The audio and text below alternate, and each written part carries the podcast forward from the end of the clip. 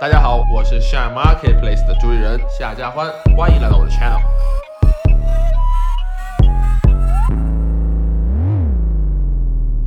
我非常想通过这个 Shine Chat 给大家分享一下我在美国创业的经历，分享一下我遇到的一些问题，也是我如何克服这个问题，而且还有一些我对于国潮和 Shine Marketplace 未来一些期望吧。很多人都想知道，呃，我们在美国是如何自己打出一片天地的，不仅仅只是一个做买卖的人，而更多的想推广这个国潮的文化。这几年国潮的发展，其实我个人认为是很快的。国潮在我刚来美国的时候，其实我不是很了解，而且因为国内做品牌的人不多。但这两年突然一下，我看到有非常非常多好的品牌涌现而出，也就是有这个想法，说把一些好的品牌不仅仅在中国做好，而且可以带到国外。国外有更大的舞台，也有很多是很高的市场，但是国外的竞争也更加激烈。其实我遇到的国潮遇到最大问题就是一个在国外很多消费者他不了解我们，那如何让大家从一个完全不知道品牌？到一个大家开始接受，甚至于去花钱去买，这个从零到一的过程是非常难的。国潮其实之前在潮牌街，呃，我记得匹克啊，包括安踏都在 Melrose 开过店，但是他们并没有给我提到一个成功的经验吧。所以说要踏出这个成功的第一步，目前还是没有人的。所以我一直在说，我可能做不做先锋就做先烈嘛。我认为国潮发展的话，需要有个更多的。更大的格局啊！如果只是在自己圈子里自嗨的话，我觉得很难做到国潮真正发展起来。我这里说的自嗨，其实意义上不只只是说国内发展，而是就算你们很多国潮想在国外发展，包括之前的李宁嘛，在美国有做他的 fashion show，还有做他的一些活动，但是他其实做的很多事情都是只是为了中国的发展，并没有想到呃国外到底想怎么做。我说的国外的发展是指说不仅仅是你要把产品带过来，要把这个故事讲给老外听嘛。讲给外国人听，那讲给外国人听就要有他们自己的手法，这个其实就牵扯到很多，不仅仅是产品的问题了。你要专门为国外定制产品，专门为国外定制他自己的一个市场要求，还有他的这个宣传方式，宣传明星和照片都不仅仅是你说，如果我只拿黄种人拍照，照片的模特都是黄种人，那其实对于老外来说，他们看到一个黄种人驾驭自己的衣服，他们很难把自己放在他们身上。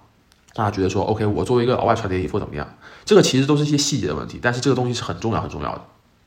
如果国潮想真正走出海，让更大的市场接受，对品牌而言，对我而言，我希望大家能理解这些东西。而我现在要做的就是把这些困难和这些实际情况传输给国潮的那些主理人，让大家知道，OK，在国外做品牌不仅仅是把自己的品牌拉出来就可以卖了。为什么叫 Shine Marketplace？其实我们当时取这个 Shine Marketplace 的名字的时候，我们想了很久。我们之所以叫 Shine，因为我们想做一个非常简短、非常有力的一个名字。Shine 的中文就是闪嘛。那闪耀的话，我们毕竟是一个平台，我们并不只是一个品牌。我们想把中国很好的很多牌子带过来，所以说我们做了一个 Shine Marketplace 的感觉。那更多的细细化来说的话，我们是一个所谓的品牌孵化器。